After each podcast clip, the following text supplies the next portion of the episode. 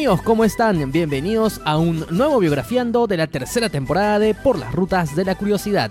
¿Qué tal Daniel? ¿Cómo estás? Muy bien Jorge, con mucho entusiasmo empezando un nuevo biografiando después de tiempo aquí en Por las Rutas y porque la vida de la persona de la que vamos a hablar hoy es realmente épica, emocionante y creo que hay muchos adjetivos buenos con los que podemos calificarla. Definitivamente hoy tenemos un biografiando épico porque la vida de Marie Curie es una vida sensacional fantástica y de la que tenemos que sacar muchas reflexiones y sobre todo mucho aprendizaje. Así que hoy nos vamos a aventurar en la vida de Marie Curie y de todo aquello que lo rodeó, de los descubrimientos, de los logros, de la fortaleza, de la resiliencia, de sus pasiones, de su familia y de todo el legado que nos ha dejado. Una vida realmente fascinante. Pero vamos a hacer un par de precisiones antes de empezar el episodio precisiones necesarias, eh, teniendo en cuenta la naturaleza de nuestro episodio, porque como ustedes saben, lo que nosotros hacemos es difusión histórica y difusión cultural. Y aquí hay dos puntos. En primer punto, espero que nos dispensen y nos disculpen con algunas pronunciaciones, porque lo que se viene de aquí en adelante son muchos apellidos, sobre todo polacos eh, y algunos franceses, un poquito difíciles, pero vamos a hacer el intento. Y en segundo término, vamos a hablar de ciencia y la parte de la ciencia la vamos a referir eh, mediante aproximaciones, sin querer dar explicaciones mucho más hondas, porque no somos especialistas en la materia y lo que les vamos a alcanzar es lo que entendemos. Así es, de una manera, como dice Jorge, eh, superficial, pero consideramos entendible para poder comprender, vamos a ver por qué, la vida de Marie Curie. Porque como ya lo hemos visto en otros biografiando, para comprender muchas veces la vida de determinados personajes hay que conocer sus obras, sus acciones, lo que ellos realizaron. Y vamos a ver que en parte, en parte vamos a hacer lo mismo con Marie Curie, pero parte de la enseñanza que queremos dejar y hemos entendido nosotros con su vida va más allá de todo lo que ella hizo en ciencia, que fueron logros tremendos, realmente tremendos, sino también en base a lo que ella vivió, la experiencia de vida que tuvo, como lo vamos a ver el día de hoy. Así es, así que a continuación comenzamos con el biografiando de Marie Curie.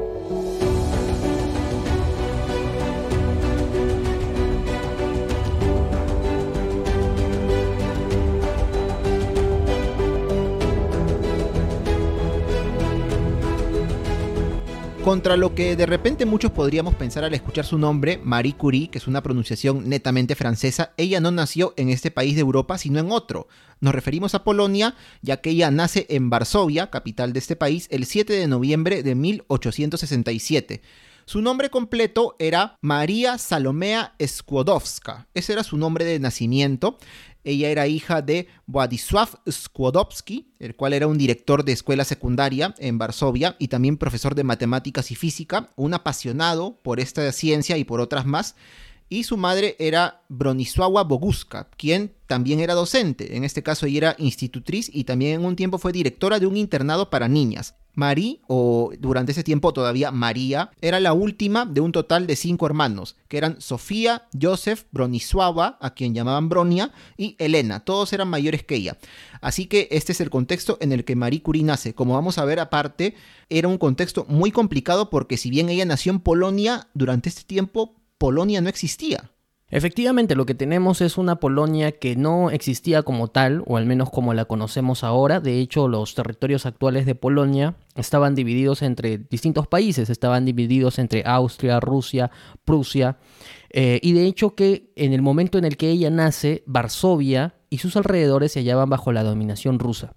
Hablar de este contexto en realidad es abrirnos un poco sobre un contexto bastante convulso que se desarrolla en esta zona geográfica del mundo, pero lo que quizás habría que comprender aquí es que el territorio en el que estaba María era un territorio en el que eh, Rusia planteaba una política, o el imperio ruso en este caso, planteaba una política en la que intentaba que todos los habitantes de estos territorios dominados olvidaran sus propias costumbres, no practicaran su propia lengua, eh, no conocieran su propia historia, no cantaran sus propias canciones, sino que se adecuaran a el perfil o el ánimo, la educación rusa.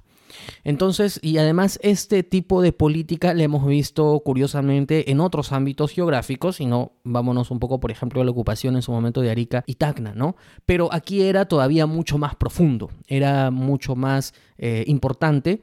Y es en ese contexto que María va a crecer durante los primeros años de la Varsovia ocupada y que va a determinar también, eh, pienso yo, parte del amor que tenía ella por su país, porque es justamente en estas circunstancias en las que tenemos territorio ocupado, pero sabiendo la historia detrás, eh, en el sentido de la historia de resistencia y de que en algún momento fue una época distinta, que eh, crece el patriotismo, crece el amor al país. De hecho, su abuelo participó en una revuelta ya unos años eh, antes, eh, una revuelta en la que termina siendo capturado y lo obligan a, a caminar 200 kilómetros descalzo, ¿no? Como, como uno de los castigos que después, de todas formas, va a ser apresado. Eh, así que es, una, es un contexto de rusificación bastante complejo y ya en 1876, algunos años más tarde, una de sus hermanas de María, Sofía, muere de tifus.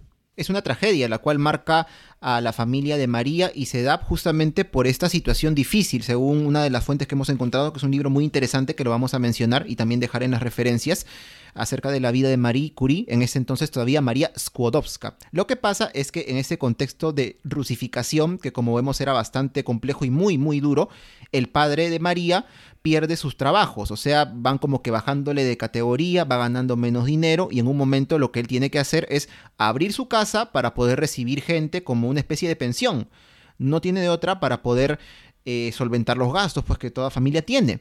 Y al parecer uno de los pensionistas que llega acá contagia a Sofía, la hermana mayor de María, de esta enfermedad que es el tifus, por lo que ella muere a inicios de 1876, pero todavía faltaba un golpe tan o más duro que va a ser casi dos años después, en mayo de 1878, cuando la madre de María, la madre de la casa, la señora Bronisława, muere de tuberculosis. Ella ya tenía esta enfermedad de hace algunos años, incluso se cuenta que por este motivo es que ella no demostraba mucho cariño hacia sus hijos, porque le daba miedo contagiarlos, no los abrazaba, no los cargaba, cosa que los niños no entendían. De hecho, se cuenta que nunca abrazó a María, justamente por el miedo de no querer contagiarla de tuberculosis y al final desafortunadamente termina falleciendo. Es un, golpe duro para la infancia de ella porque ya de por sí son circunstancias difíciles, circunstancias de, de que la familia no se puede sostener eh, adecuadamente justamente por esta represión que hay contra el padre y por ende contra la familia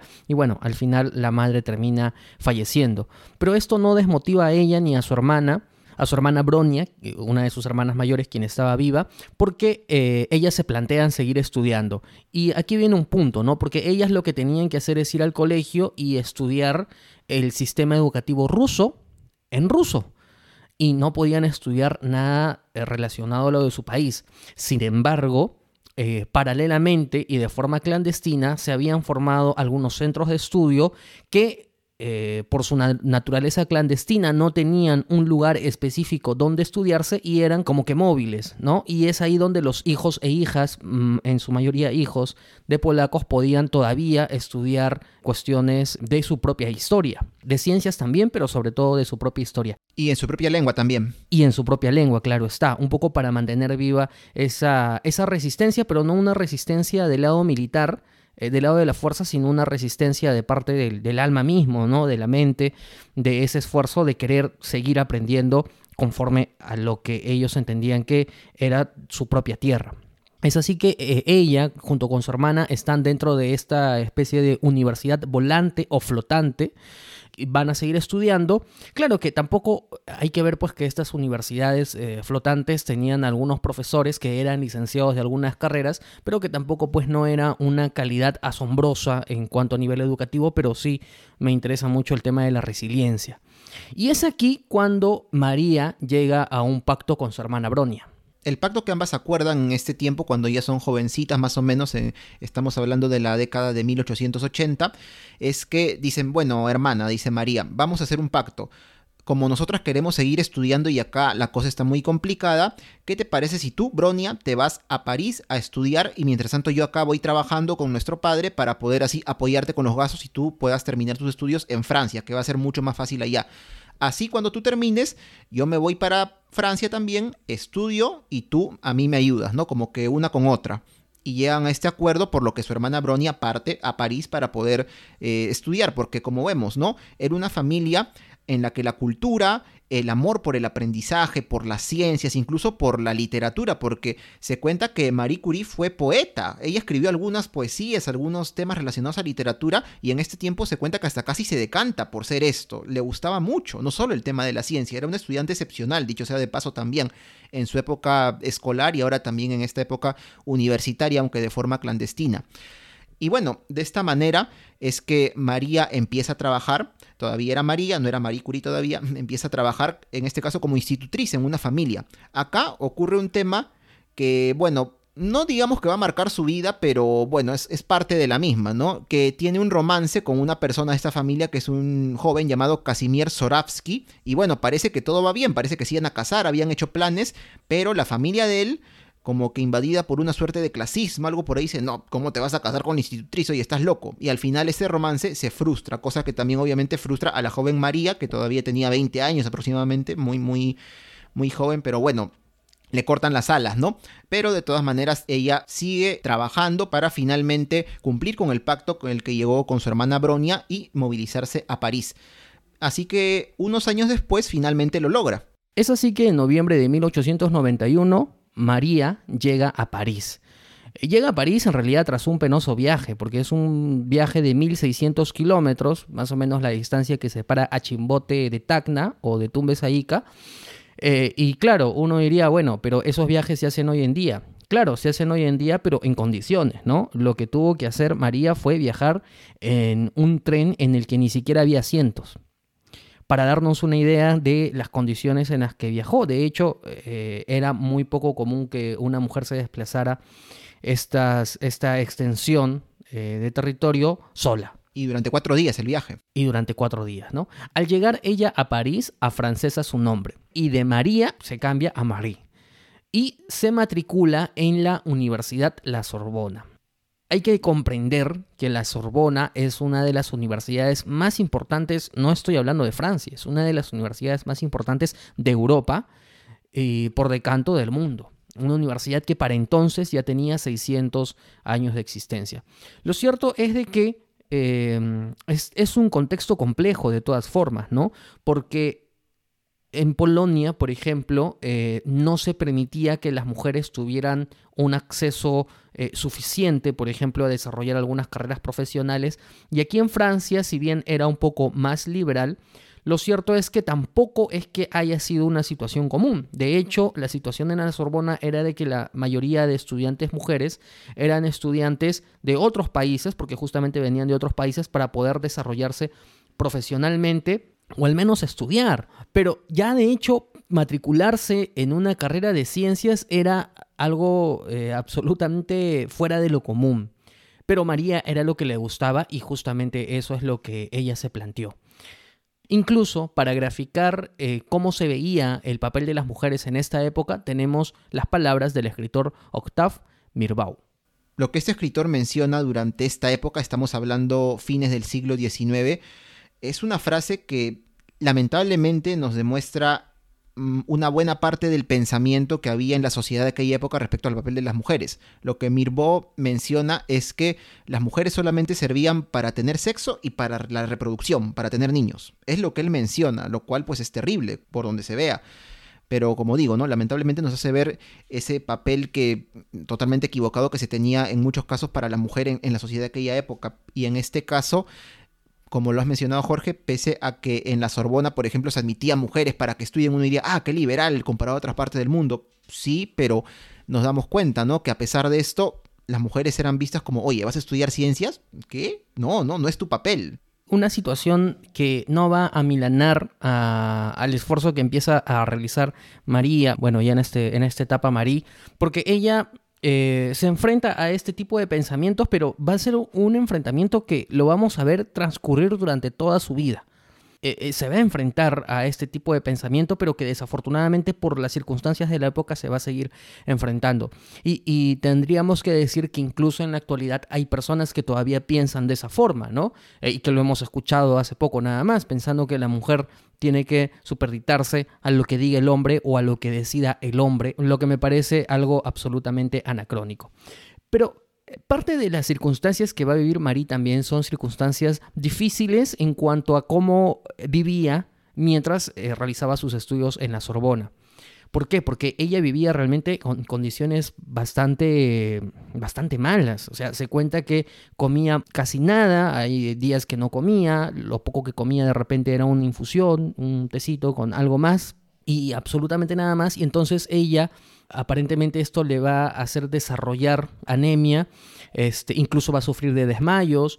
Eh, hay que pensar también que Francia y París durante algunos meses del año pues es, una ciudad muy fría y al final ella lo que hacía era que se moría de frío porque no había para la calefacción, no había forma.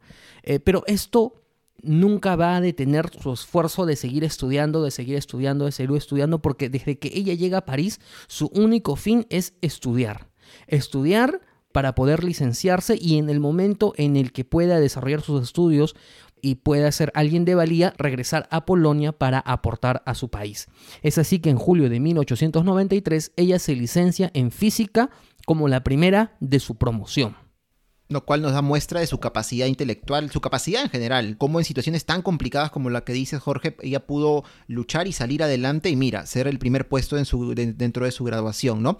En este caso en la carrera de física. Pero bueno, por estas calificaciones que ella tiene sobresalientes, obtiene una beca, la beca de la Fundación Aleksandrovich, que era para estudiantes polacos, que le sirve para poder matricularse y continuar estudiando otra carrera que en este caso es matemática. Le viene pues este como anillo al dedo, porque como has dicho e-, ella vivía en una situación terrible en una buhardilla, es decir, en el prácticamente el tejado de una casa en el barrio latino de París. Ahora, barrio latino, no nos imaginemos que Marie salía este, a la calle escuchaba su salsa, su reggaetón. No, no, no es ese tipo de latino.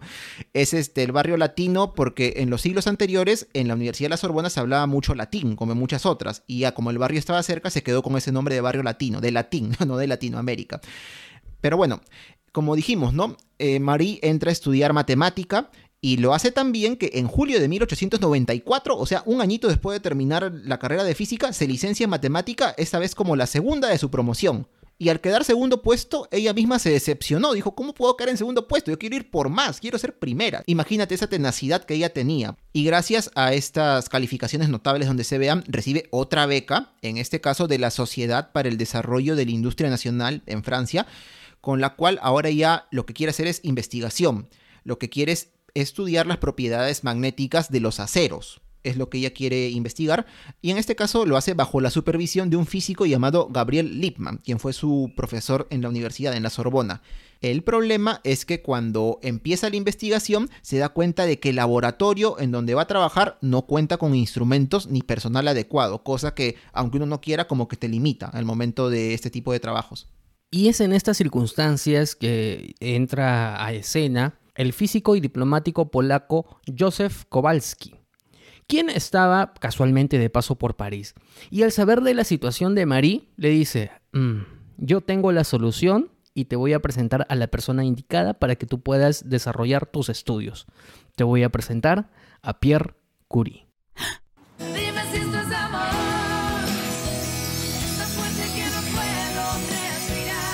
Pierre Curie va a convertirse en un personaje principal de la vida de Marie. De hecho, van a casarse. Pero en el momento en el que ellos se conocen, ninguno se planteaba eh, una vida en pareja, una familia, desarrollarse en ese aspecto de la vida.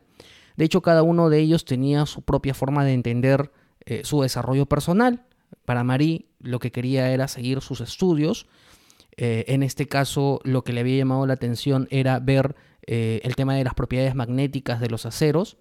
Y por otro lado, Pierre Curie era un estudioso, quizás el más importante en ese momento de Europa, con respecto a estudios de magnetismo. Eh, y digo quizás porque probablemente lo era, al menos en una de las fuentes lo, menciona así, pero no estaba dentro de la élite de científicos ni franceses ni europeos. Estaba un poco como que relegado, pero ya había hecho importantes eh, aportes a la ciencia. Es así que se conocen. E inmediatamente, eh, no sabemos si eh, llamarlo flechazo, pero Pierre, eh, que para entonces tenía 35 años, se enamora de, Marie. Empiezan a tener una relación amical en primer término, empiezan a, trabajar juntos, pero es durante este tiempo que Marie regresa a Polonia, o al menos tiene la intención de regresar a Polonia, que era un poco la idea con la que se había ido a Francia. O sea, ella cuando se va a Francia no era que quería vivir en Francia, quería estudiar y luego regresar a Polonia. Pero ellos van a continuar sus, comunicaciones, van a comunicarse con cartas. De hecho, Pierre en algún momento le menciona que por qué no se van a vivir juntos, porque ya se había establecido en un laboratorio y él había encontrado una especie de apartamento cerca del laboratorio y le dice este, a Marie en una carta, le dice, oye, pero ¿y por qué no te vienes a vivir conmigo? Y estamos muy cerca de la chamba, estamos muy cerca del laboratorio. Pero ¿qué es lo que pasa? Que para el día de hoy, una propuesta así nos puede parecer de lo más común, es decir, vivir eh, sin, estar casados, digamos, es, parte del día a día. Pero para la época era absolutamente eh, em, adelantado a su época, ¿no? Por, por no decirlo, quizás, no sé si, si pueda tildarse como... Por no decir inmoral, sí. Eh, claro, ¿no? Una, una propuesta inmoral, ¿no? Entonces, Marie no es que estaba al tanto pues del, del, qué dirán, pero no sabemos cómo habrá, habrá tomado ello. De hecho, Pierre en algún momento tiene la tentación de irse a Varsovia, pero al final no va porque le parece que quizás era demasiada intromisión. La intensidad, la intensidad. claro, ¿no? Era ya demasiado intenso. Pero este acercamiento poco a poco va a convencer a Marie. De hecho, ella logra regresar a París, regresa a Francia, y ya para el año siguiente, el 26 de julio de 1895, ellos se casan en Sceaux un caso sui generis, porque esta, es esta ciudad, So, o pueblo, es una de las pocas, creo, Jorge, vocablos en el mundo que la pronunciación es más complicada que la escritura, ¿no? Se escribe Seux, ¿no? Pero en francés, So, así de simple. Eh, como dijimos, es un pueblo que está a las afueras de París, donde Pierre Curie vivía con sus padres, hoy forma parte del área urbana de la ciudad, tanto que está crecido en estos años. Y bueno, ellos se casan en una ceremonia bastante sencilla, una ceremonia civil, ya que se comenta que Marie era agnóstica o atea, no se sabe, y Pierre también tenía este pensamiento. Y bueno, Marie dentro de su, de su actitud, que como vemos es bastante moderada en el sentido del gasto, del lujo, todas estas cosas, para este matrimonio hace una concesión, y lo cual es comprarse un vestido nuevo. Un vestido, pero eso sí, dijo color azul marino, ¿para qué? Para usarlo luego durante la chamba en el laboratorio, ¿no? O sea que como vemos, ¿no? Este, se complementaba muy bien ya que Pierre tenía este mismo pensamiento. Incluso él termina su tesis doctoral poco antes de casarse, porque como dijiste, él ya tenía trabajos muy reconocidos, pero por una dejadez que bueno, hay gente que la tiene, no quería hacer su doctorado, como que bueno, aunque también otra fuente dicen que por falta de dinero. Pero bueno, él al saber que se va a casar, va a formar una familia, esa es su intención con Marie, lo que hace es, no, termino mi tesis doctoral, que es lo único que me falta para ya tener mejores oportunidades. Y eso es lo que hace.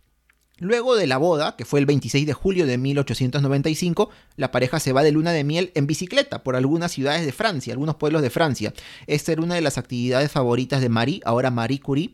Y bueno, luego de esto se mudan al apartamento que Pierre había encontrado en París, ¿no? Imaginémonos un monoambiente, algo así, ¿no?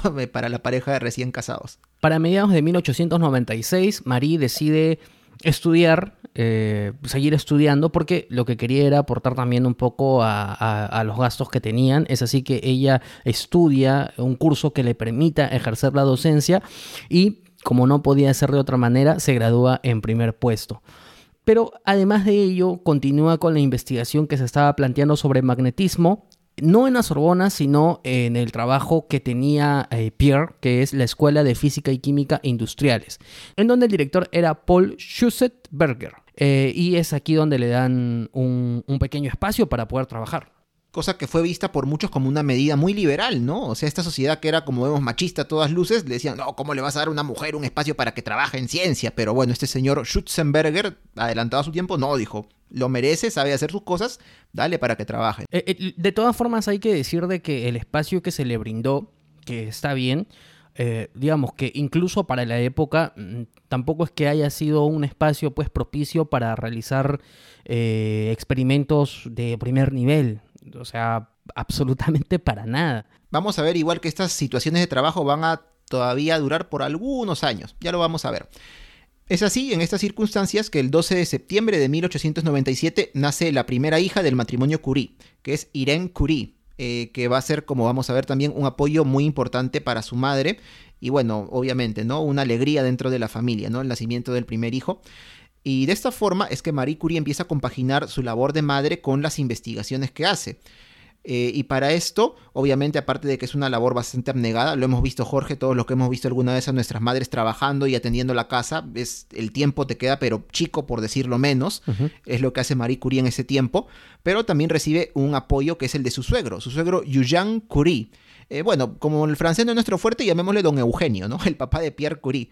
Que claro, él también tenía un pensamiento bastante abierto para la época y él decía, no, si Marie quiere trabajar, perfecto, que lo haga y yo la ayudo con, con sus hijas, ¿no? Con mis nietas. Así que aparte de algunas nodrizas que tenía la niña, pues él también ayudaba, ¿no? Jugaba con la niña y bueno, es una forma muy bonita de mostrar el apoyo, obviamente, ¿no? Sobre todo en esta época que era distinta a la que conocemos el día de hoy.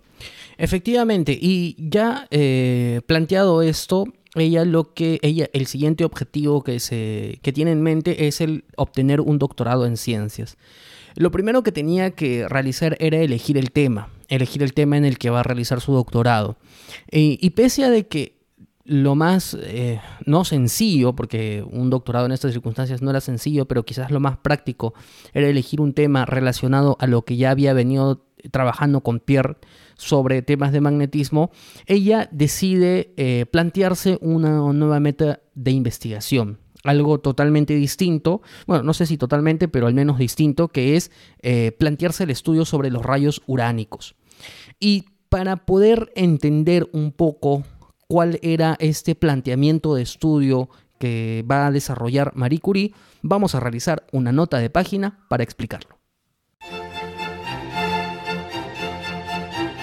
Para poder comprender el tema que Marie Curie escogió para este doctorado en ciencias, Jorge, tenemos que remontarnos a la España del siglo XV, con la historia de los reyes católicos. Espera, espera, espera, ¿cómo que los reyes muchas ganas de descubrir América? ¿Perdón? No, entiendo, ¿cómo que los reyes católicos? Si estamos hablando de ciencia. Jorge, este, mira, mira, acá, acá, lee, mira, acá dice, acá dice clarito, reyes católicos. Dice rayos catódicos, no reyes católicos. Ay, ¿verdad? ¿no? Rayos catódicos. bueno, un error lo comete cualquiera, ¿no? Eh, bueno, Jorge, de repente puedes explicarnos tú entonces. ¿Qué tiene que ver aquí los rayos catódicos? Tenemos que entender en primer término qué son los rayos catódicos. Estos se generan en tubos de vacío. Un tubo de vacío es un tubo de cristal cerrado por válvulas al que se ha extraído casi todo el gas que contenía, creándose un espacio prácticamente carente de átomos, es decir, vacío. Entonces, para generar los rayos catódicos debe equiparse el tubo de vacío con al menos dos electrodos, que es un tipo de conductor eléctrico. En este caso, un electrodo positivo y otro negativo. De forma muy sencilla, cuando un electrodo negativo se calienta, emite una radiación en forma de luz que viaja hacia el positivo. Estos son los rayos catódicos. Posteriormente, este descubrimiento se aplicó para el desarrollo de televisores y monitores. ¿Qué pasa entonces? En 1895, estudiando los rayos catódicos, el alemán William Röntgen descubrió otros rayos de procedencia desconocida. Por eso los denominó rayos X, en referencia a que en una ecuación, cuando tú no sabes el valor de una variable, le pones X. Estos nuevos rayos tenían propiedades distintas a los catódicos. Por ejemplo, al direccionarlo hacia un cuerpo humano podía verse los huesos sin dañar los tejidos que lo rodeaban, por lo que empezó a verse la probabilidad de usarlo en el ámbito médico, lo que hoy conocemos como radiografías. Posteriormente, en 1896, realizando estudios para encontrar rayos similar a los X, el físico francés Henri Becquerel empleó sales de uranio en placas fotográficas, utilizando la luz natural como iluminación. Para esto también tenemos que entender qué es el uranio. El uranio es un mineral que se encuentra en cantidades muy pequeñas en la naturaleza y deben realizarse procesos complejos para su extracción. Al mismo tiempo es un material inestable, por lo que ocurre en él un proceso natural llamado decaimiento, el cual puede emitir sustancias peligrosas como el radón, que es un gas. Claro, para aquel entonces este gas todavía no se conocía, y de hecho todo este procedimiento desarrollado por Henri Becquerel tampoco se conocía como radiación, sino que se conocía como fosforescencia, dado que sus antecesores, sus ancestros, su papá y su abuelo realizaron estudios en fosforescencia. Pero ¿cuál era la diferencia entre los rayos X y estos rayos uránicos? Era que los rayos uránicos seguían expandiéndose a pesar de que no estaban expuestos a la luz, a diferencia de los rayos X. Esto se logró descubrir cuando eh, este científico, Henry Becquerel, dejó estos sales uránicos en un cajón y al descubrirlos vio que seguían emitiendo de manera espontánea esta luz. Eso le causó bastante extrañeza, pero como posteriormente él va a ocupar un cargo eh, de importancia dentro de la élite científica francesa, pues va a dejar de hacer experimentos en laboratorio. Y es ese tema que Marie leyó y que la fascinó, que dijo, voy a hacer una investigación de esto.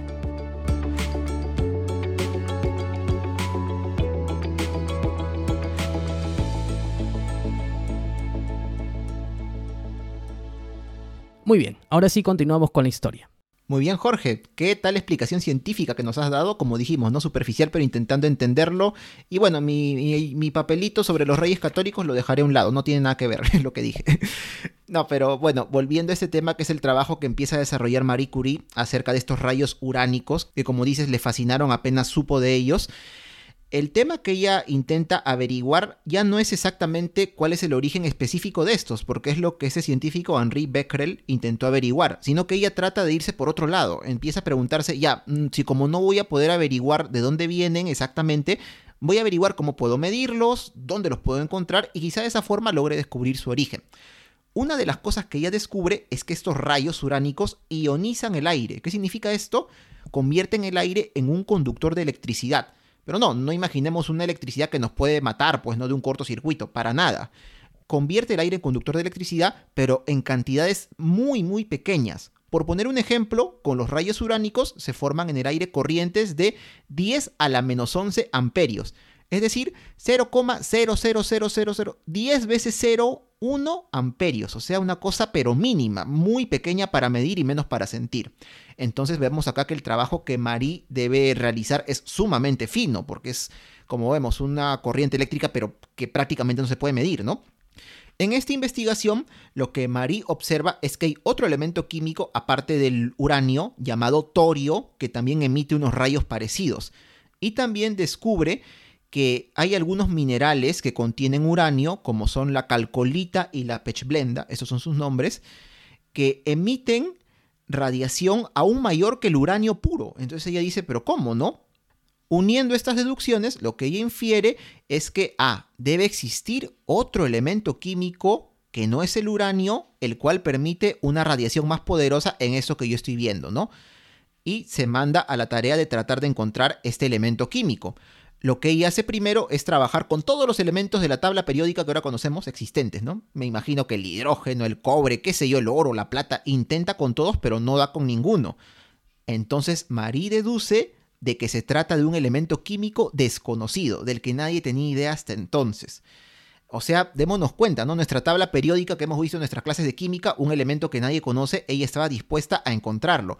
Y al ver este avance, esta pasión por parte de Marie, lo que Pierre Curie hace es dejar de lado su propia investigación, apasionarse por lo que su esposa en este caso está haciendo y le empieza a apoyar con todo en la búsqueda de este elemento desconocido. Hay que tener en cuenta que la tabla periódica tal y como la conocemos ahora no era la tabla periódica de entonces, sin embargo la tabla de Mendeleev ya existía. Y Mendeleev había tenido el tino suficiente de que incluso en esa tabla había dejado lugares vacíos, porque probablemente intuía de que en el futuro podrían encontrarse eh, nuevos elementos químicos, que es tal y como al final va a pasar. Y esto es realmente increíble, Jorge, porque uno pensará, ah, esto ocurrió hace cientos de años, ¿no? O hace muchas este, décadas. Pero hasta ahora, porque mira, no sé si tú recuerdas que, al menos yo sí, cuando estaba en el colegio, en la tabla periódica que usábamos, habían unos elementos en la parte inferior derecha que tenían unos nombres medio raros, que eran, no sé si recuerdas, un unium, un trium, un quadium, por ahí. Claro, claro. Pero ahora, muchos años después, veo de que estos elementos ahora ya tienen nombre. Ahora son Livermorio, Teneso, Moscovio, Flerovio. O sea, la ciencia no se detiene y se han ido añadiendo aún más elementos en la tabla periódica hasta el día de hoy. ¡Qué increíble! Absolutamente increíble. E increíble también eh, la deducción a la que llegan los Curie en el trabajo que están realizando con las herramientas bastante básicas que están realizando, pero una de estas herramientas que le va a ayudar también es un invento del propio Pierre que es una especie de balanza de cuarzo que va a tener un poco la capacidad de realizar mediciones eh, exactas eh, con respecto a los experimentos que ellos se estaban planteando. Y de hecho que el trabajo que realizan es como que si fuera una persona con dos cabezas y cuatro brazos porque trabajan con una sinergia bastante interesante y que está materializada en el diario de Marie Curie. Es en ese sentido que ya el 18 de julio de 1898 los Curie anuncian el descubrimiento de un nuevo elemento químico al que van a bautizar como polonio. Y polonio obviamente en honor al país de Marie. Un país que, como dijimos, ella siempre quiso mucho, pese a que vivió en Francia el resto de su vida desde que salió de Polonia, y lo vemos, por ejemplo, en el tema de que ella a sus hijas les iba a enseñar el idioma, las costumbres, el idioma polaco, me refiero a las costumbres, las iba a llevar de visita a Polonia, inculcarles el amor que ella tenía por su tierra natal. Y volviendo al tema del descubrimiento del polonio, si bien los Curie anuncian este resultado de su investigación, aún no pueden presentar la existencia en sí del elemento, digamos que en físico hasta cierto punto. ¿Por qué? Porque el polonio, ellos deducen que se encuentra en algunos minerales, pero en proporciones muy, muy pequeñas. ¿Qué tan pequeñas? Ya posteriormente se iba a encontrar que estaba el polonio en una proporción de 1 en 10 millones, o sea, nada, nada, muy pequeño. Posterior a este descubrimiento, Marie junto a Pierre se van de vacaciones a fines de 1898 y cuando regresan de vacaciones y retoman la investigación descubren que dentro de la pechblenda, este mineral con el que trabajaron y donde descubrieron e intuyeron en primer término que existía el polonio, hay otro elemento también más radiactivo que el uranio, pero con propiedades diferentes al polonio, y que aparentemente se presenta en, cantidades todavía más pequeñas. Así que en el 18 de diciembre de 1898 hacen público su descubrimiento y proponen que este nuevo elemento va a llamarse radio, haciendo referencia a que en, en latín significa rayo. Pero ¿cuál era el problema? El problema en este entonces, en esta época, era de que para probar la existencia de un elemento químico era necesario probar su peso atómico, es decir, establecerlo. Y esto era realmente muy difícil, porque para aislar y obtener radio y polonio puro, eh, de acuerdo a los cálculos que ellos habían realizado, realmente se tenía que procesar una gran cantidad de pechblenda, y, cosa que era un poco difícil de costear. Y es aquí cuando se presenta una solución eh, alterna porque nos vamos hasta la República Checa. ¿Qué vamos a encontrar en la República Checa?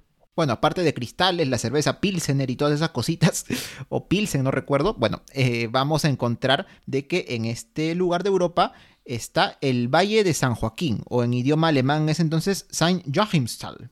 ¿Y qué pasa? Estas son unas minas importantes de Pechblenda, donde podía obtenerse el material. El tema es que, claro, como ni Pierre ni Marie Curie tenían la financiación ni el dinero suficiente para por su cuenta traer una cantidad enorme de pechblenda para procesar, lo que ellos deducen es, a ver, hemos encontrado que como ahí procesan uranio o sacan para procesar uranio y hay unos residuos grandes de pechblenda que no le valen a nadie, podemos traer eso, eso no cuesta mucho.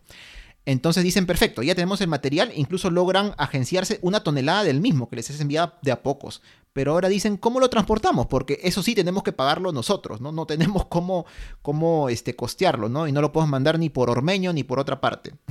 Entonces, acá, una vez más, un premio al trabajo que ellos hacen les cae nuevamente así de perillas, ¿no?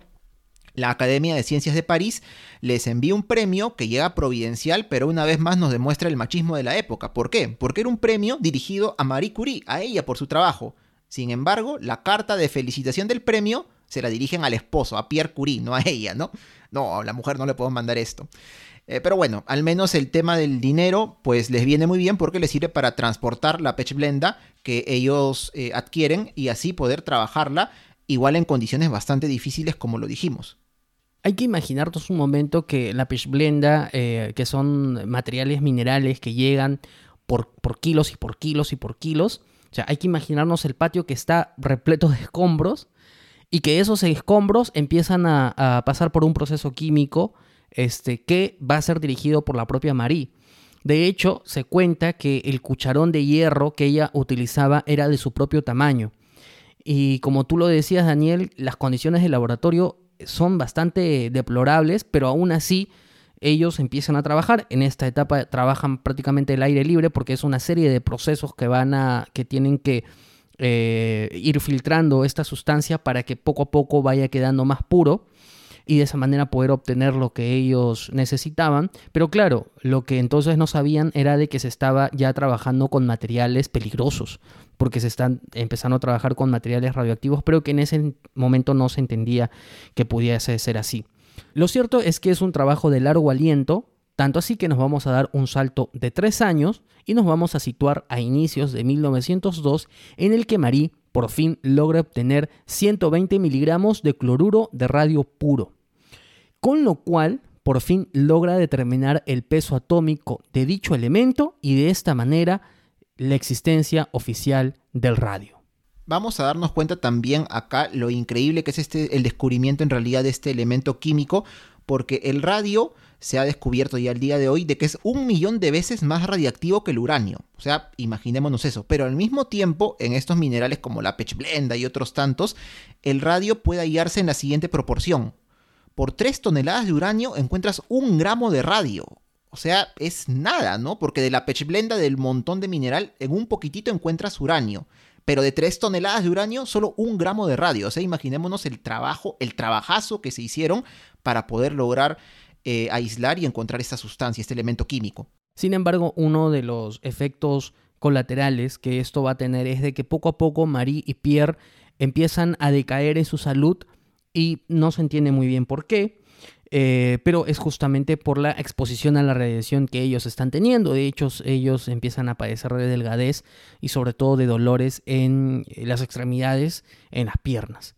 Lo cierto es que para mayo de 1902, Marie recibe las felicitaciones de su padre, que como sabíamos también se había dedicado a esto, no con tanto éxito, pero le sirvió de inspiración, quien la felicita tras comentarle de sus increíbles descubrimientos. Desafortunadamente, seis días después, eh, su padre fallece, es así que Marie viaja a Polonia para asistir a su entierro.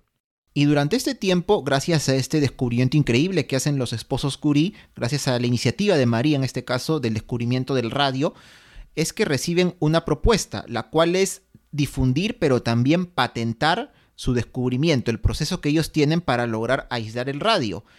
Y claro, esto llega en la forma, se comenta, de una carta que viene desde otra organización científica, creo que de Estados Unidos, si mal no recuerdo. Y bueno, Pierre y Marie en este momento de recibir esta misiva, pues se sientan a conversarlo, ¿no? Y saben de que si deciden patentar este procedimiento, pues es como asegurarse la vida económicamente hablando porque saben lo importante del mismo. Sin embargo, Marie lo que hace al responder es, no, este es un descubrimiento científico, así que tiene que beneficiar al mundo. ¿Para qué lo vamos a, patentar? Más bien difundámoslo libremente para que quien lo necesite, pues produzca el radio, lo aísle y, lo, y haga con él lo que se necesite. Cosa en la que Pierre está muy de acuerdo, aunque saben ambos de que esto pues obviamente no va a tener ningún rédito económico ni para ellos ni para su familia, pero sienten que están haciendo lo correcto. Sí, de hecho ellos, eh, la visión que tienen ellos es de aporte a la ciencia, ¿no? No, no de buscar réditos económicos. De aquí nos vamos a 1903, eh, a mediados de 1903, en el que van a empezar ciertos reconocimientos internacionales. De hecho, el matrimonio Curie es invitado a Londres por la Royal Institution de Gran Bretaña, una de las principales organizaciones científicas del país. Y en este año, en el mes de junio, cuando vuelven a Francia, Marie presenta finalmente su tesis doctoral, la que llevó pues todos estos descubrimientos al final, la cual se tituló El estudio de las sustancias radiactivas. Obviamente la tesis fue aprobada, hubo una celebración, una cena en la que se comenta que estuvo presente el rival, vamos a llamarlo así, eh, de Marie Curie, que fue Ernest Rutherford, quien fue un científico neozelandés muy importante también en la historia de la ciencia, quien estudiaba el torio, a diferencia de Marie que estaba con otros elementos. Y bueno, contra lo que se podría pensar, ¿no? Por ser rivales y todo eso, no, surge una amistad entre ellas gracias a que Rutherford al ver las condiciones en las que Marie Curie trabajaba, sintió una admiración sincera por ella y además él tenía una apertura de mente pues bastante interesante. No por nada, él fue yerno de una de las pioneras en lo que se refirió al voto femenino en Nueva Zelanda. Nueva Zelanda fue el primer país del mundo que permitió el voto a las mujeres. Así que bueno, Rutherford estaba completamente convencido de la capacidad de Marie y de todas las mujeres también. Así es, y pese de que en un primer momento tuvieron algunos, digamos, antes de conocerse, tuvieron algunas ideas contrapuestas respecto a las teorías que se planteaban, como tú has dicho, Rutherford tenía una amplitud de mente realmente interesante y además se rodeaba y, no solamente se rodeaba, sino que las personas que a él lo rodeaban, él las potenciaba y sacaba lo mejor de ellas. muchos de sus alumnos llegaron a, ganar el Nobel en, distintos, en distintas disciplinas relacionadas a la ciencia para darnos una idea de su aporte. Durante este tiempo, María iba a quedar embarazada. Pero ¿qué es lo que pasa? Aquí surge un, un par de temas que, digamos, no van a tener un final feliz que es que, como decimos, su salud pues no estaba en el mejor de los momentos y ella en general estaba débil. Pero cuando ella sentía esta debilidad, sentía estos eh, síntomas eh, que no, evidentemente no eran buenos, pero que se explicaban desde su exposición a la radiación, eh, su terapia natural, vamos a decirlo, era escaparse al campo, ¿no? Irse, tomarse algunos días, algunas semanas y de esa manera poder sentirse mejor. Y es eso lo que ella hace.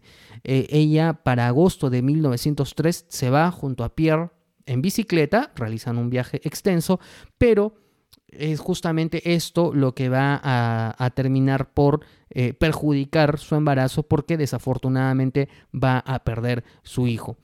Esta pérdida va a afectar a Marie Curie tanto física como mentalmente y va a quedar durante, durante algún tiempo fuera de los trabajos, no va a regresar al laboratorio.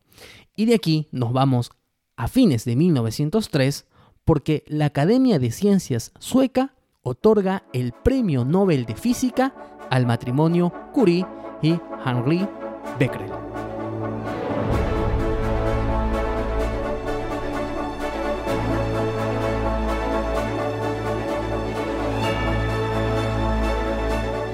El premio Nobel es el máximo galardón al que muchos científicos, artistas seguramente aspiran alrededor del mundo.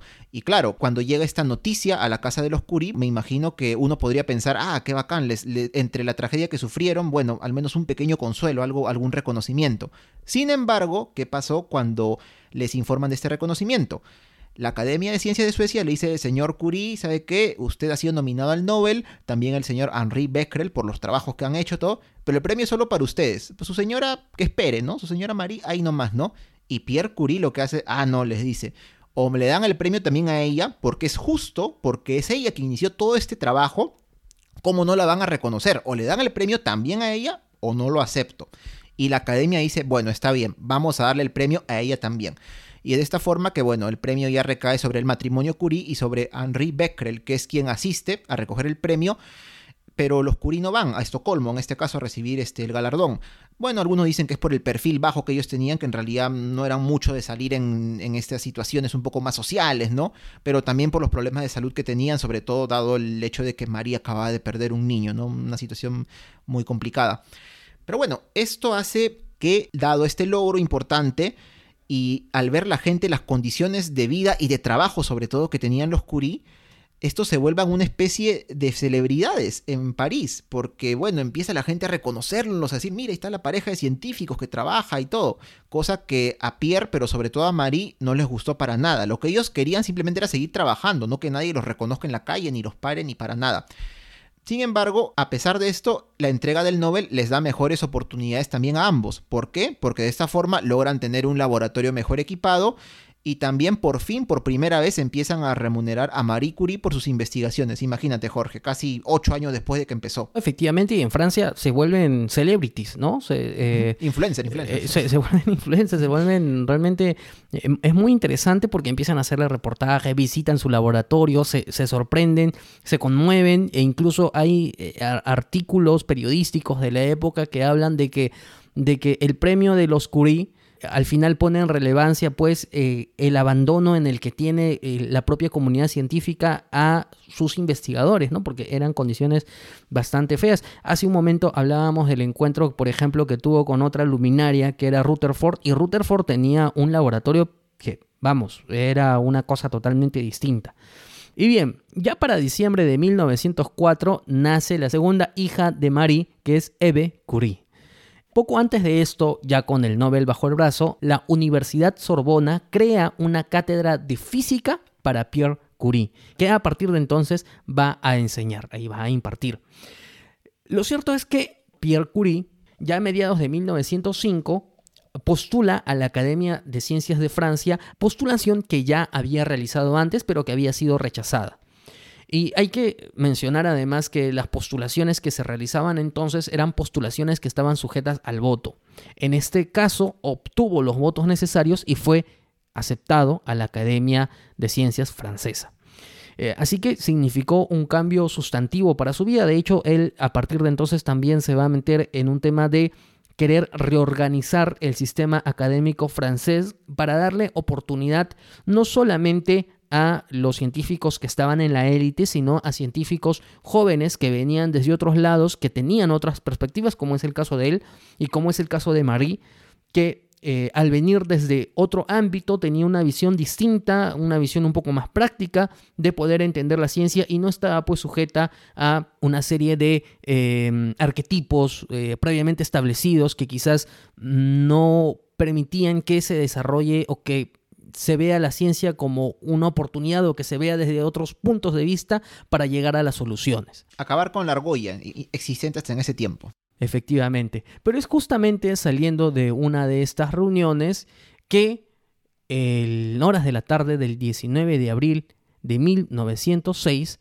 Pierre va a morir trágicamente atropellado. Una muerte terrible, trágica, porque es atropellado, como dices, en este caso por un carro de caballos y bueno, como hemos visto, el matrimonio Curie era bastante unido en todo sentido de la palabra, en la vida misma, en el hogar, también en el trabajo, las investigaciones, la ciencia, que era lo que apasionaba a ambos, y esto significó un golpe durísimo para Marie, el perder a un compañero en todo el sentido de la palabra.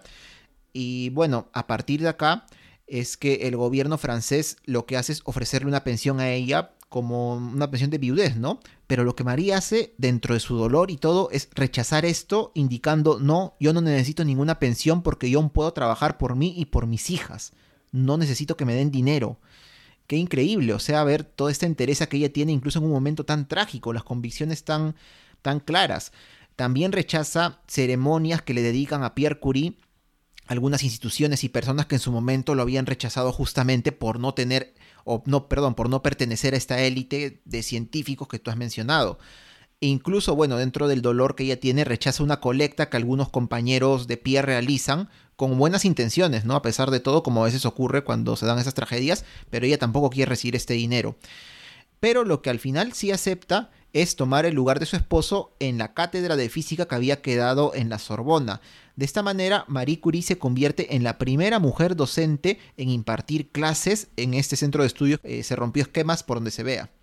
Se rompió esquemas y eh, en realidad hay que decirle que pese a lo que podríamos pensar, porque pues era una persona que era ya conocida en su tiempo, tampoco no es que le haya caído del todo bien a todos el que ella haya dado cátedra, ¿no? Habían muchas personas que quizás no lo veían con tan buenos ojos, pero lo cierto es que su primera clase fue todo un suceso porque estuvo lleno de periodistas, de otros profesores, de científicos, de alumnos también, pero fue una cosa realmente impresionante. Y ya eh, Marie en su primera clase se refiere al propio Pierre, pero se refiere al trabajo que ella estaba realizando propiamente y es así como empieza a dar sus clases. Para 1910, ella presenta su postulación para ser miembro de la Academia de Ciencias de París. Eh, se produce una reñida votación, sin embargo, a pesar de que Marie Curie contaba con su Nobel, no va a lograr ser aceptada. ¿Y por qué es que no logra ser aceptada en la Academia de Ciencias de París? La respuesta no es para nada grata, y es que ella es rechazada por ser mujer porque ella estaba enfrentada con sectores muy conservadores de la institución que decían que cómo era posible que una mujer extranjera y además viuda vaya a pertenecer a la élite de la Academia de Ciencias de París. No lo iban a permitir, no se reconocía su valía, este, sino que simplemente se le dejaba de lado e incluso se dejaba entrever de que en realidad la, el trabajo que ella realizó en su momento con Pierre pues ella no era más que un asistente de Pierre y que él era realmente quien tenía que, digamos que era la figura principal, ¿no? Olvidando obviamente que ella este, era dueña del proceso y, la investigación se realizó gracias a ella. A partir de aquí nos vamos a ir entre fines de 1910 y el tumultuoso año de 1911, porque 1911 realmente es un año bastante importante y movido para la vida de Marie Curie. En este año surge el llamado escándalo Longevin. Y Jorge, te diré que dentro de todo lo que hemos bueno, visto para poder hacer este biografiando, qué curioso, qué triste en parte que estos sucesos como el que vamos a contar ahora sean más fáciles de recordar, debo admitirlo, que muchos otros que seguramente fueron mucho más relevantes no solo para la vida de Marie Curie, sino para la historia en general de la ciencia, la historia universal, pero esto es más fácil de recordar. ¿De qué se trata este escándalo Longevin? Lo que pasa es que, claro, después de la muerte de Pierre Curie, como podemos imaginar, pues Marie quedó destrozada. Eh, y bueno, por mucho tiempo ella se volvió, se comenta todavía, más callada, más ensimismada, guardaba luto, aunque habían pasado ya años desde la muerte de, de Pierre Curie. Pero justo en esta época que dices, fines de 1910, inicios de 1911, la gente que rodea a Marie nota un cambio. Ven que ella se muestra más animada, deja de usar luto, usa ropa más colorida, hasta se adorna, dicen, con flores un poco. La ven mejor y dicen, wow, qué bien, ¿no? Ya, ya parece que está superando el problema que tuvo.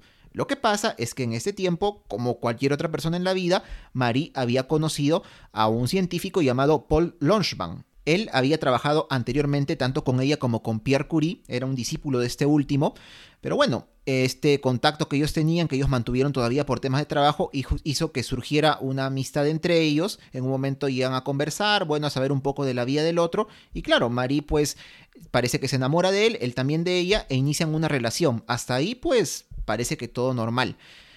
El tema es que Longevin era un hombre que entonces era casado. Según se cuenta, al menos se sabe que la relación que él tenía con su entonces esposa era muy tormentosa, por lo que vamos a llamar ahora una relación tóxica, sin saber en realidad quién de repente tenía la culpa, no sé, pero, pero no le iba nada bien y bueno, él en esta relación que ahora tiene con Marie, como que encuentra nuevos bríos también, ¿no? Como mucha gente lo hace, ¿no? En el amor, en estos temas. Pero justamente el tema de que Loshban sea un hombre aún casado por la ley hace que prácticamente todos se le vayan encima a Marie. En primer lugar, la esposa del mismo Longevin, que se comenta que la amenazó de muerte a ella. En segundo lugar, acá la gente, o mucha gente en el París de entonces, empieza a atacar a Marie con temas xenófobos, ¿no? La extranjera, roba maridos, que esto que el otro, la tildan de judía, porque en este entonces el antisemitismo en el mundo estaba muy en boga. Recordemos el caso Dreyfus que ocurrió unos años antes. Al final este caso terminó a favor de este señor Alfred Dreyfus, pero claro, la gente que aún estaba con ese pensamiento, pues quería irse contra todo lo que ellos consideraran que estaba mal. Y para esto el judío estaba mal, pues en general la misoginia, intrigas, el sensacionalismo, porque la prensa empieza a sacar, pues no, que sí, que Marie Curie tiene un romance con tal persona, que esto, que el otro. Pero el cenit de todo esto llegó cuando un periodista, parece que de espectáculos, lo que hace es insinuar en un artículo que la muerte de Pierre Curie no fue accidental, sino que alguien por ahí la planificó. El mismo Longevin lo que hace es retar a duelo a este hombre, porque olvídate, pues no, ¿cómo vas a sacar a decir eso? Al final nadie sale herido, no pasa nada en el duelo, pero claro, ¿no? Pues, para Marí, pues obviamente era el infierno que se le vino, ¿no? Como cualquier otra persona, que te tilden de todo esto de una manera tan injusta, pues nadie lo merece. Y es este mismo año, pero ya en noviembre, concretamente el 8 de noviembre de 1911, que viene una nueva noticia para Marí, porque la Academia de Ciencias de Suecia le otorga el Premio Nobel de Química. Hay que mencionar de que en la historia del premio Nobel, hasta entonces, hasta 1911, a ninguna persona se le había distinguido dos veces con este premio. No estoy hablando solamente de que sea la primera mujer, es la primera persona que recibe dos premios Nobel. En este caso, el premio Nobel en química es en reconocimiento a sus servicios por el avance de la química al descubrir los elementos radio y polonio por medio del aislamiento del radio y el estudio de la naturaleza y los componentes de este sorprendente elemento. Pero aquí se presenta una disyuntiva para Marie, ir o no ir a recoger el premio. ¿Por qué? Porque estaba todavía muy fresco, eh, no estaba fresco, es que estaba en pleno desarrollo todo este escándalo Launchband y ella empieza a tener comunicación con otros científicos. Hay uno de ellos que le dice, ven, no, no, no pasa nada, ven, tienes que, estar aquí. Pero ese mismo científico días más tarde o semanas más tarde le dice, no, ¿sabes qué? Días más tarde, perdón. ¿Sabes qué? Mejor no vengas porque realmente aquí hay, eh, esto puede eh, estar mal, digamos, hay un, un, escándalo de por medio, puede, puede hacerte daño, puede hacernos daño. Al final, Marie dice, ¿y esto por qué? Si al fin y al cabo se está discutiendo sobre mi vida privada, que no tendría que ser materia de discusión, y el premio Nobel es un premio a mis méritos científicos. Así que me voy con Irene a recibir el premio Nobel. Irene es su hija mayor. Irene es su hija mayor. Y efectivamente, se va a Suecia a recibir el premio Nobel. Tras esto, eh, y tras recibir el premio Nobel, Marie pasa un breve tiempo en Inglaterra usando su nombre de soltera, un poco para tratar de aislarse no solamente de la fama, sino de, toda, de todo este momento de escándalo. Y después de todo esto, durante el año 1912, Marie Curie va a volver a Francia, en donde va a encargarse de la supervisión de la construcción del Instituto de Radio, una institución cuya idea venía ya de años antes y que iba a estar dedicada al estudio del radio con fines tanto médicos como científicos. Es así que a mediados de 1914 se inaugura el instituto y Marie es nombrada directora del pabellón dedicado a la ciencia. Todo parece ir bien nuevamente en la vida de Marie Curie hasta que el 28 de julio de 1914 estalla la Primera Guerra Mundial.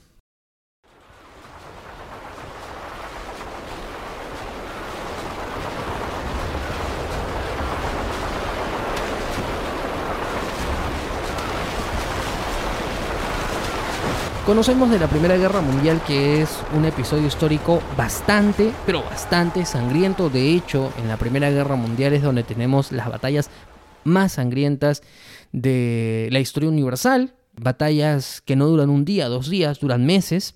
Y en donde las personas, eh, o sea, hay un proceso de deshumanización de por medio porque las personas son carne de cañón, nunca mejor dicho. Y, los fallecimientos se cuentan no por miles, no por decenas de miles, no por centenas de miles, sino por millones. ¿Y qué pasa en estas circunstancias? Pues bien, dentro del contexto de la Primera Guerra Mundial, París es bombardeado. Marie puede tener la opción de refugiarse eh, e irse a ciudades más seguras, eh, llevando su laboratorio. De hecho, ella, una de las primeras acciones que toma es poner eh, bajo resguardo eh, los elementos más importantes de su laboratorio para que en caso lleguen tropas extranjeras no sean tomadas por las mismas. Pero ella no quiere estar fuera del esfuerzo de la guerra. Ella lo que quiere es ser partícipe y apoyar a Francia. De hecho, ella misma dice, y abro comillas, estoy decidida a poner todas mis fuerzas al servicio de mi país de adopción, ya que ahora no puedo hacer nada por mi desafortunado país natal. Cierro comillas. Esto quiere decir que a pesar de que en su momento fue maltratada, incluso por la prensa y todos los escándalos de los años anteriores, ella realmente lo que quiere es ayudar a su país. Pero ¿cómo ayudas a tu país? Esa es, eh, ahí viene la pregunta. Más aún en unas circunstancias en donde, una vez más, pues las mujeres no eran tomadas en cuenta. Todos los hombres se habían movilizado al frente de la guerra y aquí se plantean dos situaciones. Una de ellas es de que, como sabemos, el esfuerzo de la guerra es un esfuerzo económico muy importante. Es por eso de que Francia empieza a vender bonos de guerra y ¿qué decide Marie? Marie decide comprar bonos de guerra. ¿Con qué dinero? Con el poco que tenía, incluso eh, del último premio Nobel que había tenido, ella no había recogido el dinero y ella recoge el dinero para comprar bonos de guerra. No solamente eso, sino que incluso intenta vender sus medallas. Todo esto como parte de ese esfuerzo económico que hicieron muchos ciudadanos en Europa y en otras partes del mundo dentro de este periodo que fue la Primera Guerra Mundial. Pero aparte de este apoyo que Marie Curie da totalmente de forma desinteresada, también decide aportar con lo que ella conocía, y en este caso se trata del uso de los rayos X, de los que hemos hablado un poco antes eh, durante el programa. Lo que hace ella es empezar a gestionar la implementación de equipos que tengan este tipo de rayos, rayos X, bueno, en hospitales de campaña dentro de la guerra. Sin embargo, ella se da cuenta que esto no resulta tan práctico, porque claro, los soldados están en el frente de batalla y llevarlos a un hospital como que puede tardar y a veces las heridas son graves, no, no pueden esperar.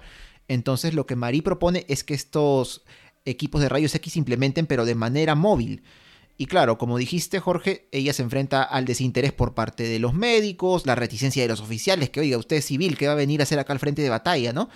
Pero ella, como se dice, se mueve por cielo y tierra para lograr la implementación de esos equipos de rayos X y finalmente lo logra. Se implementan en ambulancias que empiezan a ser llamadas Petit Curie o pequeñas Curie en francés. Así, ella junto con su hija Irene, Irán, bueno en francés, que tenía 17 años en esta época, toman cursos de enfermería para poder participar dentro del frente de batalla en el manejo de estos equipos de rayos X e incluso María aprende a manejar y aprende mecánica automotriz para ante cualquier problema que tuvieran las ambulancias, bueno, ella pudiera resolverlo. Y es así que con estas Petit Curie ella también se va al frente de la guerra junto con otras mujeres que ponen esfuerzo dentro de este contexto tan, tan convulsionado. Llega incluso a estar en la famosa batalla de Verdún, que Jorge sabemos que es una de las más sangrientas no de la guerra sino de la historia universal. Muertos, pero ella estuvo allí. Y bueno, su propuesta llega a ser tan eficiente que dos años después, en 1916, empiezan a formarse en el Instituto del Radio, ahora asistentes en radiología que son capacitadas por la misma Marie Curie para poder trabajar dentro de este esfuerzo que he implementado.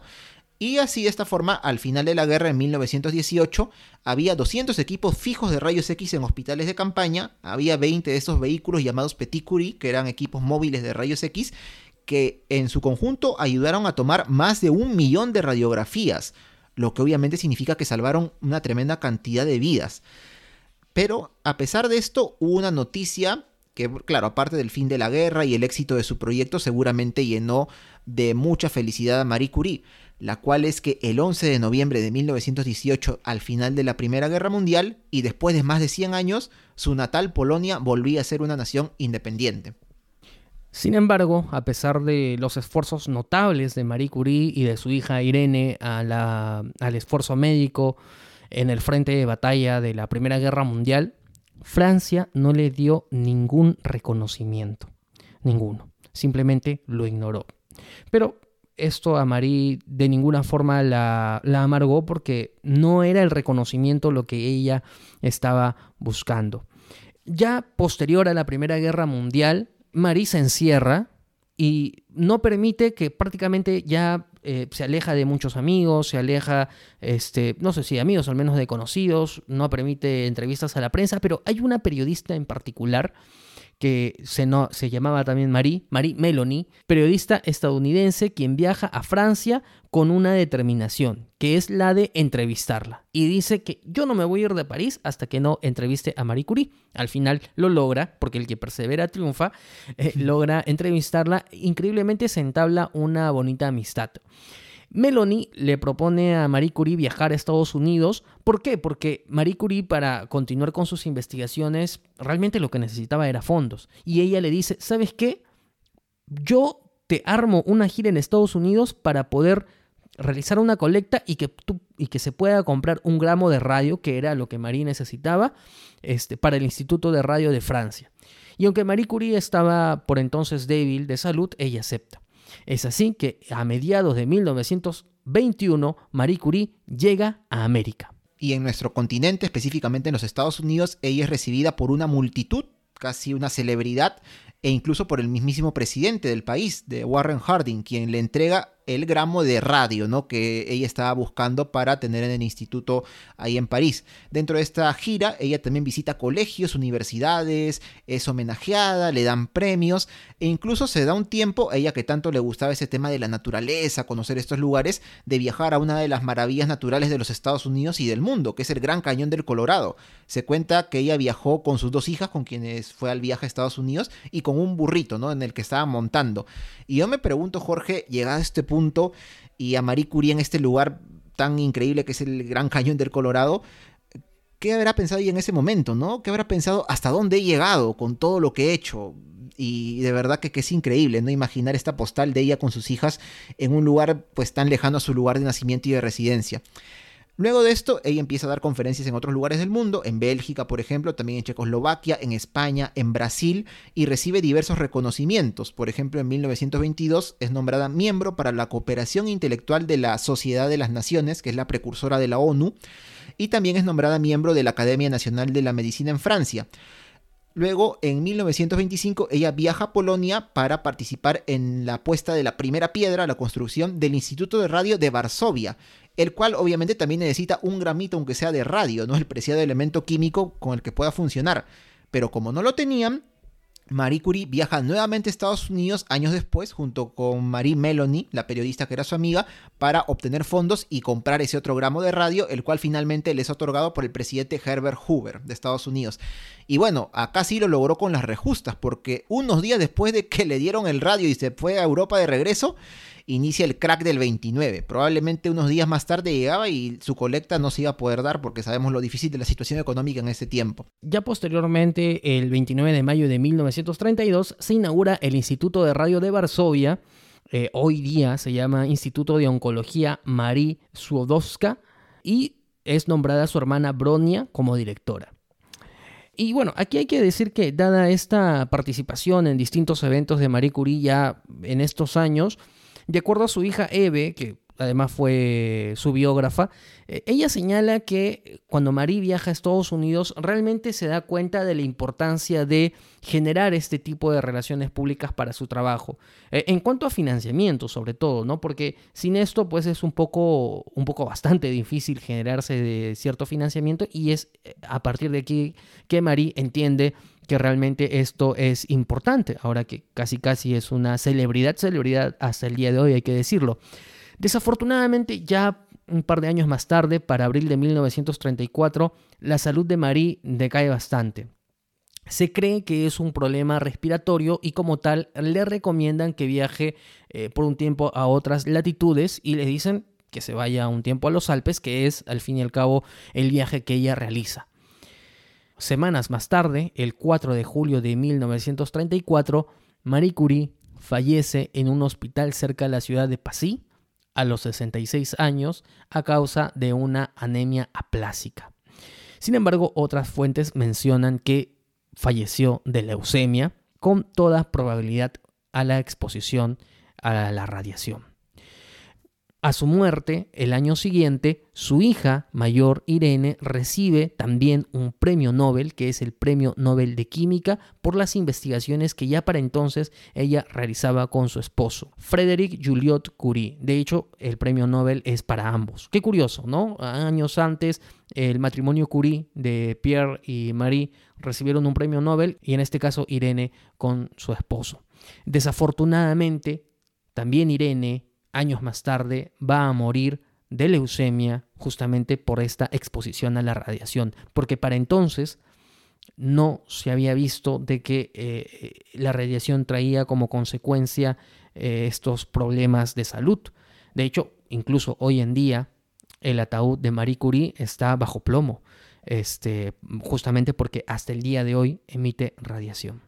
Incluso algunos de sus estudios, de sus diarios, bueno, que ella escribía todavía son considerados radiactivos y quien quiera verlos por razones netamente científicas o profesionales tiene que tener bastante cuidado y estar debidamente protegido para ello.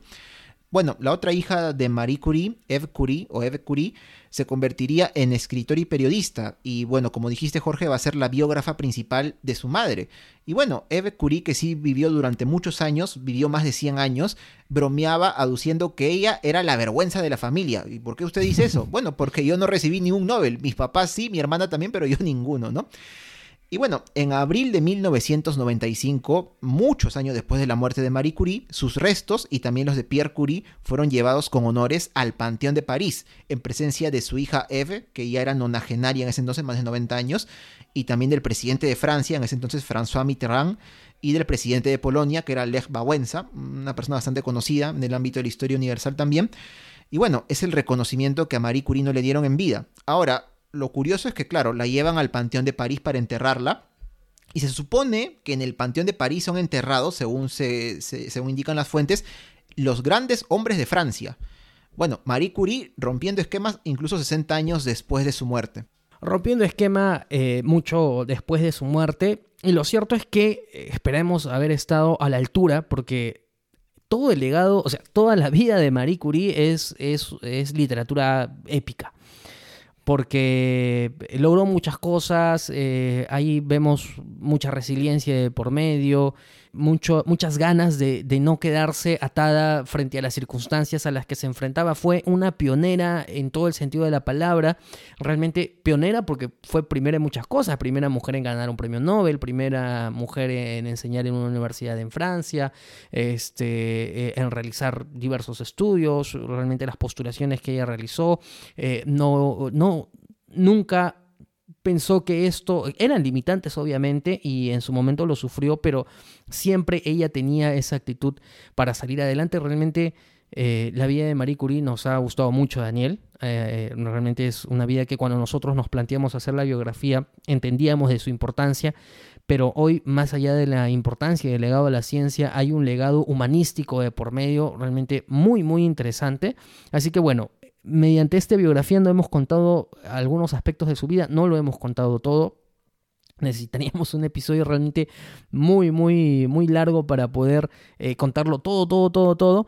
Pero sí esperamos de que si les ha gustado eh, la biografía de Marie Curie, pues eh, por ahí visiten algunas otras fuentes para informarse un poquito más. De hecho, la vida de su hija Irene también es una vida realmente fascinante, fascinante lo que ella también realiza. Y en este caso, Daniel, vamos a recomendar un libro, porque parte de este episodio viene gracias a, este esta fuente bibliográfica, bibliográfica que se llama Marie Curie, la reactividad y los elementos. El secreto mejor guardado de la materia, escrito por Adela Muñoz Así es, un libro que recomendamos a los ruteros que quieran por ahí conocer un poco más acerca de la vida y también el tema científico que desarrolló Marie Curie. Y bueno, también como una reflexión final, el ver el amor, la pasión que ella tenía por, en este caso, las ciencias, es una lección que nos debe quedar para muchos, ¿no? Para lo que nos apasione realmente, sea ciencia, literatura, nuestro trabajo, nuestras aficiones, que pueden ser, uff, cuántas darnos cuenta, ¿no? Cómo esto puede lograr que podamos realizar muchos cambios para bien para la sociedad, ¿no? Cosa que ella siempre realizó con total desinterés, o bueno, el único interés que tenía era justamente esta pasión por la ciencia específicamente, y bueno, siempre estar centrada en sus trabajos, sus estudios, querer mejorar, descubrir más cosas, es algo que realmente, incluso mira, leyendo nada más, porque obviamente no conocimos a Marie Curie, no hemos tenido ese honor, ella murió hace muchos años, pero como que te lo transmite, ¿no? El saber su historia te transmite eso, te transmite esa, ese, ese amor, como digo, que ella tenía por esto que ella le apasionaba tanto y pues realmente nos puede servir como una lección para todos en general una lección para todos y bueno, esperemos haber eh, abierto la curiosidad en sus mentes. Una vez más, insisto, el libro que,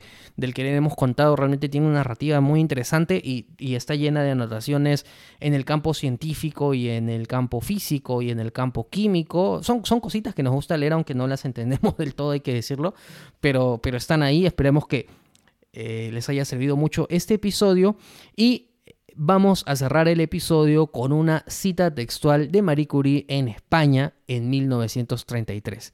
¿Qué dijo ella? Abro comillas.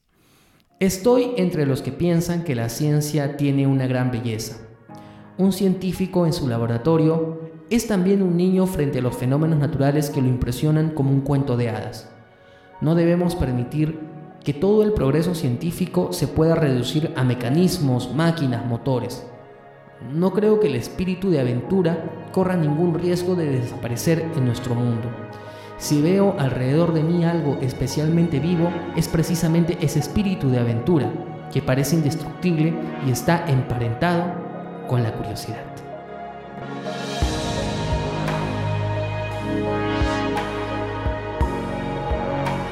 Muy bien Daniel, ¿dónde pueden escuchar nuestro podcast?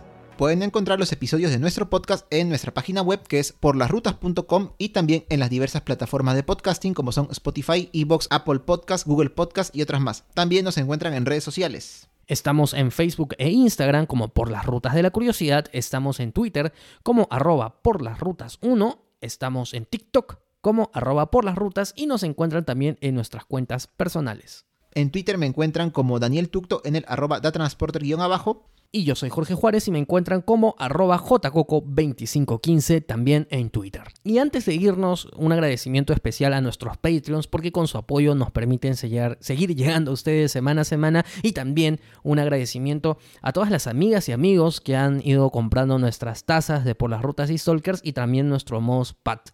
Así que si todavía no lo tienes y te gustaría apoyarnos y te gustaría también tener ahí nuestro merchandising, contáctate con nosotros porque todavía tenemos tacitas y mousepad de Por las Rutas de la Curiosidad y de Stalkers. De igual manera, un abrazo fraterno a los amigos de Guayanay porque ellos, gracias a ellos, hemos sostenido toda nuestra tercera temporada en el ámbito musical.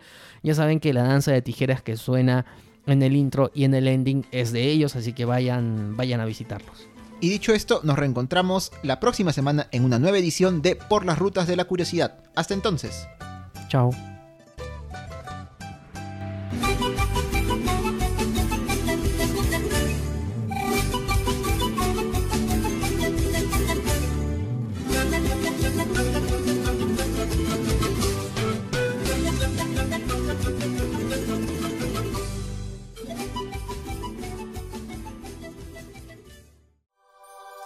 Este podcast es producido por El Taller de la Curiosidad.